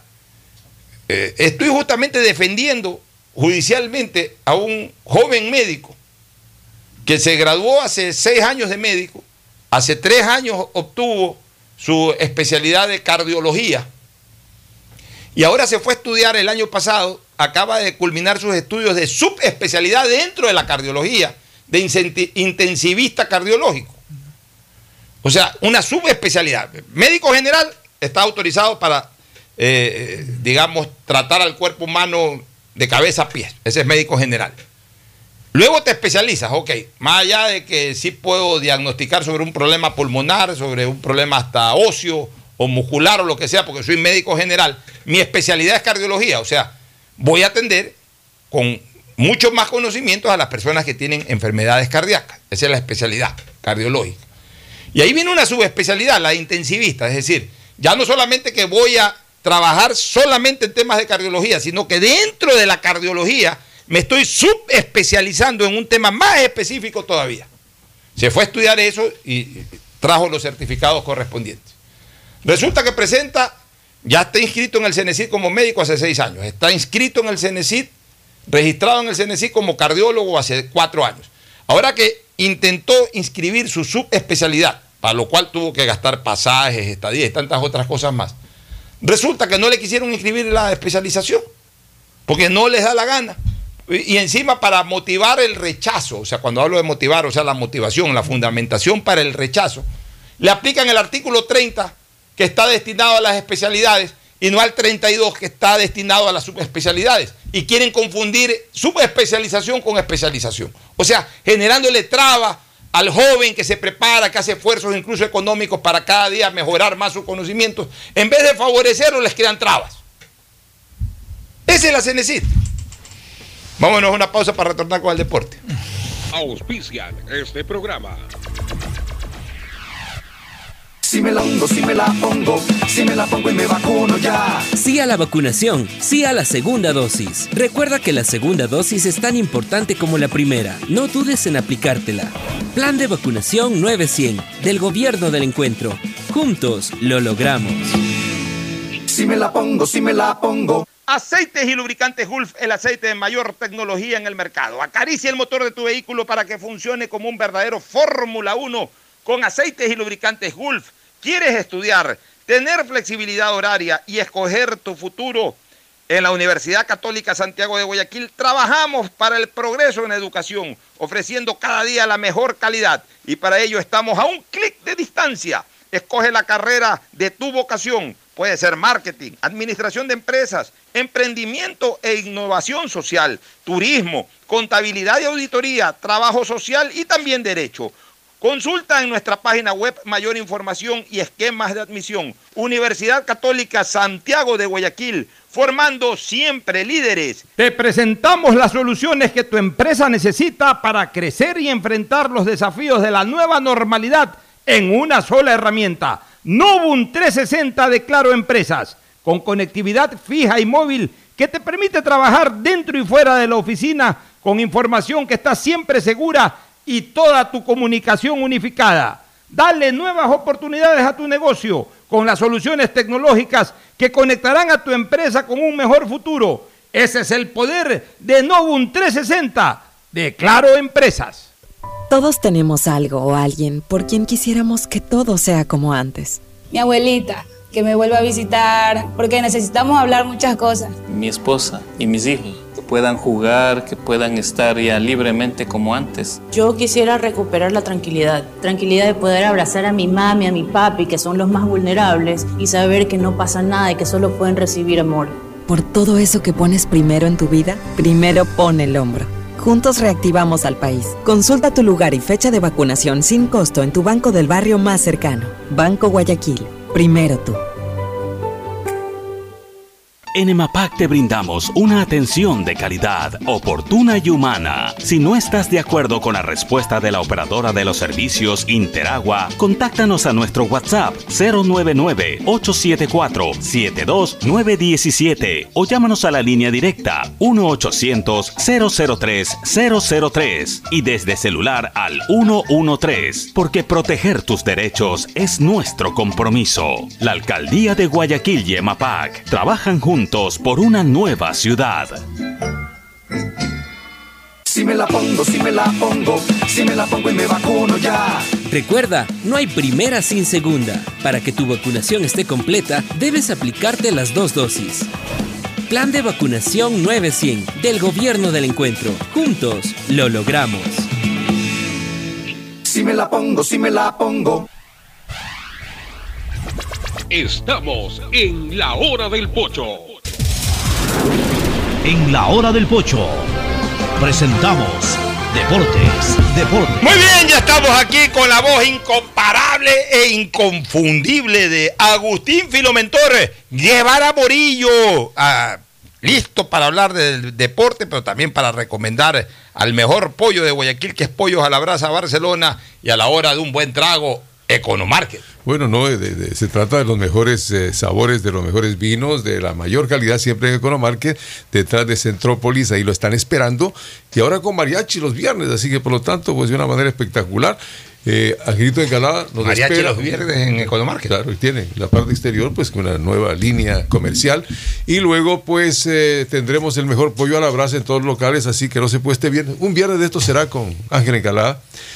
La Comebol ya ha publicado la fecha, se jugará la final también de la Copa en Guayaquil, ¿no? Una serie de. Pero el año 2022. 2022, lógicamente. Este año donde es la final única. En, eh, termina en eh, Centenario. En el Estadio Centenario de Montevideo. Sí. Y la Sudamericana no sabes, no te acuerdas. La Sudamericana no recuerdo, pero lo de sí, la Copa Libertadores. Bueno, pero eh, el Estadio Sí. Monumental por tercera ocasión, y definitivamente por tercera ocasión, porque aunque clasifique Barcelona ahora a la final, ya no podrá ser eh, eh, escenario, de- ya, ya no hay escenarios de equipos locales en la final, ya es una final única, como, como bien conocemos. Pero sería por tercera ocasión sede de una final de Copa Libertadores, dos veces con Barcelona como local. Y, y el, el próximo año, el 2022, como eh, sede única. 29 de octubre. Ahí sí no se, no se sabrá eh, cuáles serían los rivales. Ojalá que sea Desde ya, desde ya, por lo menos hay un equipo ecuatoriano que está apuntando a jugar esa final, que es el Emelec. el Estadio Monumental. Ese ya seguro apunta a eso. Ah, ya bueno, ¿no? Interesantísimo. ya está Entonces, clasificado. y- Oye, sí, por eso y- te y digo. ese- Y es el único que, ap- de Ecuador es el único que apunta a llegar a esa final. Y ese estadio es beneficioso para Emelec porque en el, la- en el debut, en la inauguración, Ahí ganó sí o no sabes ganó. donde Barcelona no el sea campeón. Oye, donde Barcelona no sea campeón este año. Ya. Difícilmente va a ser. De la Copa Libertadores, ¿no? Ah, de Copa estamos- Libertadores, estamos, sí, estamos lógicamente, peleando. Claro, del campeonato nacional. Y donde Melec el próximo año llega a la final de la Copa Libertadores y gane la final en el Estadio Monumental, ahí sí sabes que me voy a vivir a otro país. No, no. Me desaparezco, No cierro mis cuentas, me voy a vivir a otro Cuidado, país. No, hay que decir esas cosas. Déjame vacilar un poco. Oye, bueno, Imagínate. pero eh, Barcelona no ha perdido. el sueño, ¿ah? ¿Ah? Este es el sueño de los emelexistas. Así Oye, nunca, no ha perdido en este año Barcelona en su propio reducto, así que hoy debe ganar. No, mañana. Este, mañana es el partido. Así bueno, mañana, pero igual. Pues, Este, mañana el yo también me confundí hoy día, dije que el el partido era hoy, Hoy día hay otros partidos de miércoles. Es que hay tantos partidos de Copa Sí. Libertadores, no, pero a ver, ese es uno de los méritos de, de Bustos. Este año Barcelona ni siquiera ha cedido puntos de local, salvo el clásico del astillero, el único que, que se dio puntos y, y eso le costó la etapa. ¿no? Este, pero de ahí, tanto en la competencia local como en la competencia internacional, con equipos de otros lados o con equipos de otros países, ha tenido una campaña impecable, como pocas veces Barcelona. Si algo adolecía Barcelona en los últimos 20 años, es que todo el mundo venía y le ganaba en su estadio. O sea, no continuamente, pero a Barcelona le ha ganado hasta el Deportivo Azogues, pues en, en el, en el estadio Monumental. O sea, ¿qué equipos no le han ganado a Barcelona en el estadio Monumental? Pero resulta que con el señor Bustos, al menos este año, el- el- los únicos puntos que resignó fue en el clásico del astillero que empataron uno a uno y eso originó de que finalmente pues MLE gane la etapa. De ahí Barcelona le ha ganado a todos los equipos este año con los que ha jugado, tanto a nivel nacional como a nivel internacional. Entonces, bajo ese esquema, hay la esperanza de que Barcelona, por lo menos mañana, no pierda. eh, eh, no- eh, el hecho de que no pierda ya, ya, ya lo pone en, en- en camino de clasificar.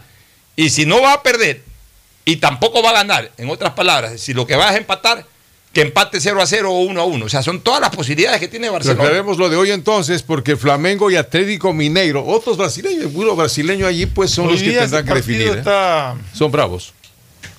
Tan fuertes. Flamengo en eh, Maracaná y Ese no es Mineiro partido de en Flamengo, yo quiero que está liquidado. El, el que tiene partido duro es el Atlético Mineiro, que más allá de que obtuvo un triunfo de visitante, claro. eh, Pero River es River, es. River, ¿no? O sea, Sí, a ver, yo, yo no lo veo a River ya eliminado. Exacto. River ha, River ha dado vueltas de, clasificación digo, en Brasil. digo, ese partido va a estar muy, muy. El otro yo no le veo El, vuelta. el otro no, porque, yo no. ¿sabes qué? A ver, si me hubieses dicho que Flamengo le ganó 1 a 0 o 2 a 1 al Olimpia, Ahí te digo, sí. espérate un ratito, Olimpia sí. también es un equipo Pero bravo. 4 a 1. Pero ya 4 a 1 es Y de imposible. visita es muy difícil. Ya es imposible. O sea, es tres goles de diferencia y 4 de Cuatro visitantes. de visitantes, sí. O sea, para obligar a penaltis tiene que ganar o 4 a 0 o por lo menos, digamos, para clasificar tiene que ganar 4 a 0. Para, Para clasificar. clasificar. Y para forzar a los penaltis tiene que ganar 4 a 1.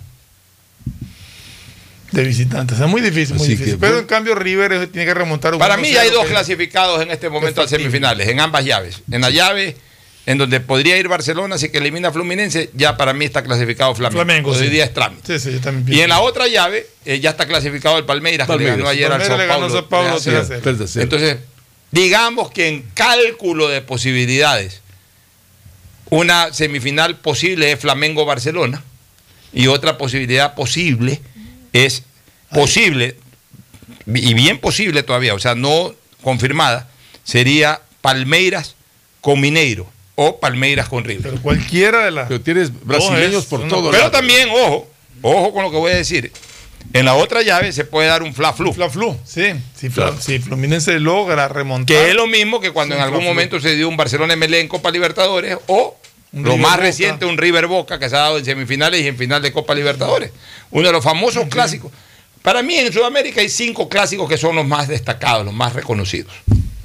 El mayor de todos es Boca River. Boca River. Ya. El segundo para mí es Fla Flu. Fla Flu. El tercero para mí es Peñarol Nacional. Peñarol Nacional. El cuarto para mí es Barcelona Emelec. El quinto para mí es Colo Colo Universidad de Chile. Por ejemplo, Colombia no tiene un clásico definido. No. Perú tampoco tiene un clásico definido. No es Alianza, Alianza Universitario. pero Universitario, pero, pero Paraguay, aunque parezca a veces mentira, Alianza Cristal Paraguay también. Olimpia Cerro, digamos. No- Cerro. pero no tienen la fuerza. trascendencia de un la Barcelona. Emelec. Claro. para orgullo de Guayaquil y para orgullo del Ecuador, claro, a los hinchas de liga les, les apesta este criterio. ¿no? Se, Es que no se envenenan. Es que era Liga Quito otra vez que decían también. No, se envenenan porque ellos quieren estar ahora metidos en toda cosa y están en su es derecho. clásico reconocido a nivel Internacional, lo que no solamente sí, hasta, hasta claro. por la misma FIFA que reconoce Así el clásico, ¿no? Ahora, esperemos, eh, Barcelona debe ganar este partido, debe estar en clasificación y está en su gran momento de éxito el equipo de Barcelona. Vámonos a una, a una pausa. y luego retornamos para a analizar un poquito más de lo que mañana será la Copa Libertadores y también informar eh, eh, cómo remató hoy día el señor Ricky Carapaz. El siguiente es un espacio publicitario apto para todo público. Si me la pongo, si me la pongo, si me la pongo y me vacuno ya. No te descuides, la vacuna tiene dos dosis. Si te pones solo una, realmente no estás vacunado. Plan de vacunación 900 del gobierno del encuentro. Juntos lo logramos. Si me la pongo, si me la pongo. En MAPAC te brindamos una atención de calidad, oportuna y humana. Si no estás de acuerdo con la respuesta de la operadora de los servicios Interagua, contáctanos a nuestro WhatsApp 099-874-72917 o llámanos a la línea directa 1-800-003-003 y desde celular al 113, porque proteger tus derechos es nuestro compromiso. La Alcaldía de Guayaquil y EMAPAC trabajan juntos por una nueva ciudad. Guayaquil crece y su nuevo polo de desarrollo está en la zona del futuro aeropuerto. No tienes idea cómo se han transformado comunidades enteras cuidando el medio ambiente, sobre todo con nuevas plantas de tratamiento de aguas servidas, mejorando la salud con plantas de agua potable, la calidad de vida con parques, canchas deportivas y reactivando el comercio con nuevos caminos. Esta es una transformación sostenible en el tiempo que busca crear nuevas oportunidades para las futuras generaciones de guayaquileños. La vía a la costa renace en la nueva ciudad con la autoridad aeroportuaria y alcaldía de Guayaquil.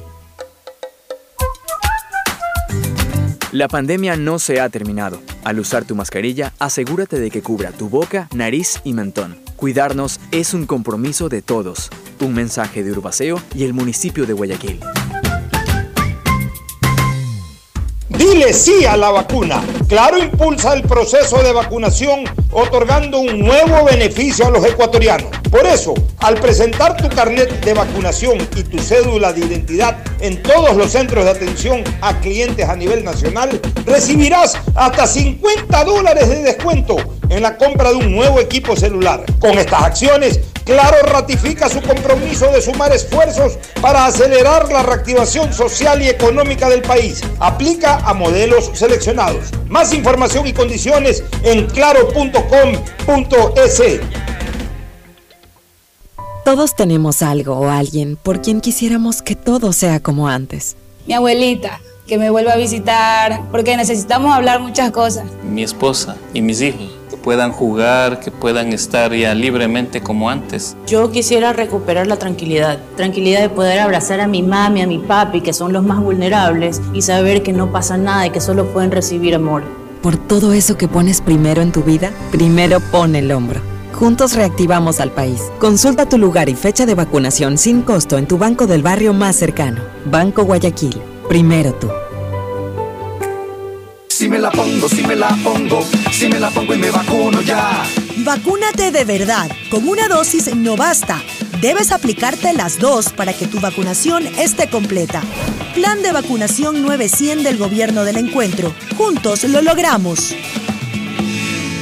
Si me la pongo, si me la pongo. Si quieres estudiar, tener flexibilidad horaria y escoger tu futuro, en la Universidad Católica Santiago de Guayaquil trabajamos por el progreso en la educación, ofreciendo cada día la mejor calidad. Estamos a un clic de distancia. Contamos con las carreras de marketing, administración de empresa, emprendimiento e innovación social, turismo, contabilidad y auditoría, trabajo social y derecho. Sistema de Educación a Distancia de la Universidad Católica Santiago de Guayaquil, formando líderes Hay siempre. sonidos que es mejor nunca tener que escuchar. Porque cada motor es diferente. Desde hace 104 años, lubricantes Gulf mantiene la más alta tecnología y calidad en línea de aceites para motores a diésel y gasolina. Está hecho con una fórmula especial para dar excelente protección a todo tipo de motores, evitando el desgaste prematuro de pistones, anillos y árbol de levas, ayudando a mantener limpio el motor y libre de depósitos que se forman por las altas o bajas temperaturas. Dele a su motor lo que se merece. Lubricantes Gulf, la más alta tecnología en lubricación. 104 años preservando la vida de su motor. Lubricantes Gulf. Gulf es más lubricante.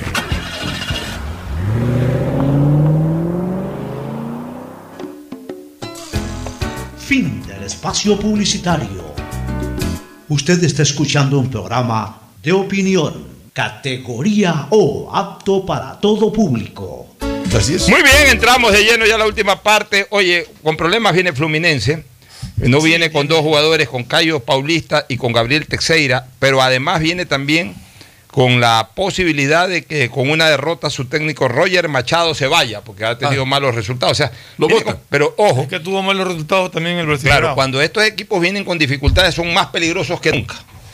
Por ejemplo, va a poner a Luis Enrique, que es un jugador eh, que no ha venido siendo titular, pero que es un jugador eh, eh, destacado, un jugador internacional. Luis Enrique, Luis con Z al final, va a jugar junto a Fred, que si bien es cierto ya está bastante veterano, pues ha sido hasta goleador de la selección brasilera. Cuidado, Fluminense tiene un equipo importante. Fluminense viene a jugarse No hay que confiarse. viene a jugársela el todo por el todo.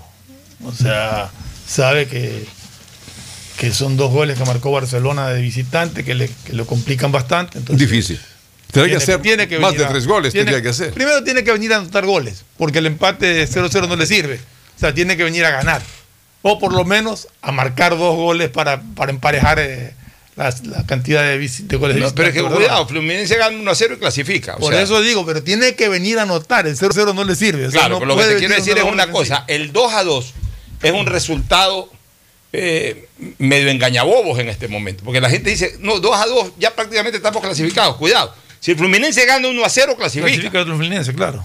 O sea, hubiese sido ideal el 2 a 1, porque ahí sí, si ganaba 1 a 0 Fluminense clasificaba a Barcelona por número de goles, pero el 2 a 2 da la impresión como que la tarea está fácil, pero no es así, porque el Fluminense gana 1 a 0 y clasifica. Y pensar que el Fluminense le pueda ganar a Barcelona 1 a 0 no es nada irreal tampoco. O sea que hay, hay que Todo ir es con los- posible, claro. hay que ir con los pies en la cancha, no con los pies en la tierra, sino con los pies en la cancha a jugar ese partido. que es más posible que el Fluminense le gane 1-0 a que empaten nuevamente 2-2. Así es, yo lo veo más probable. O sea, para mí el temor de la eliminación del Barcelona estaría en perder 1 a 0 más que en el tema del empate. Eh, Carapaz hoy entró ahí en el grupo. eh, no- Carapaz mantiene, mantiene, o sea. Está distante, está- a dos minutos, ¿no? Subió, subió a dos puestos más. Eh, eh, yo lo mido siempre con Rolly. Rolly llegó a 5 segundos el ganador de la, de la etapa para, y Carapaz llegó, mantiene ese minuto 45, 46 segundos que tiene de Vamos, diferencia.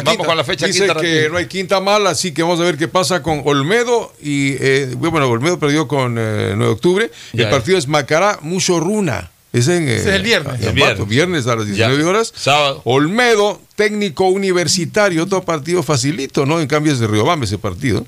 Es el sábado a las 15 horas ¿Facilito para quién? para el técnico, pero no para el Olmedo. Hay que Aunque ver. son- aunque son del mismo barrio ahí entre ellos, pero el Olmedo ¿Qué lo otros veo- partidos, está rapidito? derrotado ya. La Católica lo recibe a Guayaquil City, ese sí es partido Es duro. un partido duro. Vamos a ver si a Guayaquil City le, también, ¿no? le- le queda el gas todavía para seguir eh, ganando. El partido para apostar es 9 de octubre, Melec. Ah, ese partido es duro. Va con la sangre en el ojo, Emelec. Es en la noche, 7, 8 Recuérdese que el 9 de octubre fue el único que le ganó en la etapa Fue el único anterior. que le ganó. Ya. Y- y Orense ahí- recibe al Deportivo Cuenca el día domingo, 14 horas. Aucas a Manta el domingo, 16 horas. Y luego cierra el domingo el Delfín con Independiente del Valle. Buen partido. Y el lunes Liga Barcelona, Barcelona, Barcelona Liga, en el Liga, Monumental, en partido no partido- típico de lunes, pero que va a, a poner mucha expectativa. Sería para ese- estadio lleno en otro, en otro en, en- tiempo. en otros, en otros tiempos, ¿no? Pues vamos a ver qué pasa. de un partido que puede complicarlo a cualquiera de los dos. Que, el Así empate es. no le sirve a ninguno de los dos. Y el que pierde se puede complicar, pero por lo pronto Barcelona con toda su mente puesta, con toda su esperanza y con todas sus energías puestas en el partido de mañana ante Fluminense. Auspician este programa. Si me la pongo, si me la pongo, si me la pongo y me vacuno ya. Vacúnate de verdad. Con una dosis no basta. Debes aplicarte las dos para que tu vacunación esté completa. Plan de vacunación 900 del gobierno del encuentro. Juntos lo logramos. Si me la pongo, si me la pongo. Aceites y lubricantes Gulf, el aceite de mayor tecnología en el mercado. Acaricia el motor de tu vehículo para que funcione como un verdadero Fórmula 1 con aceites y lubricantes Gulf. ¿Quieres estudiar, tener flexibilidad horaria y escoger tu futuro? En la Universidad Católica Santiago de Guayaquil trabajamos para el progreso en educación, ofreciendo cada día la mejor calidad y para ello estamos a un clic de distancia. Escoge la carrera de tu vocación. Puede ser marketing, administración de empresas, emprendimiento e innovación social, turismo, contabilidad y auditoría, trabajo social y también derecho. Consulta en nuestra página web mayor información y esquemas de admisión. Universidad Católica Santiago de Guayaquil, formando siempre líderes. Te presentamos las soluciones que tu empresa necesita para crecer y enfrentar los desafíos de la nueva normalidad en una sola herramienta. Novum 360 de Claro Empresas, con conectividad fija y móvil que te permite trabajar dentro y fuera de la oficina con información que está siempre segura y toda tu comunicación unificada. Dale nuevas oportunidades a tu negocio con las soluciones tecnológicas que conectarán a tu empresa con un mejor futuro. Ese es el poder de Novum 360 de Claro Empresas. Todos tenemos algo o alguien por quien quisiéramos que todo sea como antes. Mi abuelita, que me vuelva a visitar, porque necesitamos hablar muchas cosas. Mi esposa y mis hijos, que puedan jugar, que puedan estar ya libremente como antes. Yo quisiera recuperar la tranquilidad, tranquilidad de poder abrazar a mi mami, a mi papi, que son los más vulnerables, y saber que no pasa nada y que solo pueden recibir amor. Por todo eso que pones primero en tu vida, primero pone el hombro. Juntos reactivamos al país. Consulta tu lugar y fecha de vacunación sin costo en tu banco del barrio más cercano. Banco Guayaquil. Primero tú. En EMAPAC te brindamos una atención de calidad, oportuna y humana. Si no estás de acuerdo con la respuesta de la operadora de los servicios Interagua, contáctanos a nuestro WhatsApp 099-874-72917 o llámanos a la línea directa 1-800-003-003 y desde celular al 113, porque proteger tus derechos es nuestro compromiso. La Alcaldía de Guayaquil y EMAPAC trabajan juntos por una nueva ciudad. Si me la pongo, si me la pongo, si me la pongo y me vacuno ya. Recuerda, si es con una, es con las dos. Aplícate la segunda dosis para que tu vacunación esté completa. Plan de vacunación 900 del gobierno del encuentro. Juntos lo logramos. Si me la pongo, si me la pongo. Estamos en la hora del pocho. Gracias por su sintonía. Este programa fue auspiciado por Aceites y Lubricantes Gulf, el aceite de mayor tecnología en el mercado. Universidad Católica Santiago de Guayaquil y su plan de educación a distancia, formando siempre líderes. EMAPAC y el municipio de Guayaquil trabajando juntos por una nueva ciudad en el mejoramiento y aumento de la capacidad de drenaje en Causarina, Vía Daule, Marta Roldós, Guasmo, Tres Bocas, Voluntad de Dios, Amanes, Urdesa, así como en la gran obra de la macroplanta de tratamiento de aguas residuales Las Exclusas. Accede a tu Novum 360 de Claro Empresas que te trae las soluciones que tu empresa necesita para crecer en una sola herramienta. Por todos aquellos a quienes queremos, primero pon el hombro, reactivemos juntos el país. Consulta en tu banco del barrio el lugar y fecha de vacunación más próximo, sin ningún costo. Banco Guayaquil, primero tú. Si me la pongo, si me la pongo, si me la pongo y me vacuno ya. No te descuides, la vacuna tiene dos dosis. Si te pones solo una, realmente no estás vacunado. Plan de vacunación 900 del gobierno del encuentro. Juntos lo logramos. Si me la pongo, si me la pongo.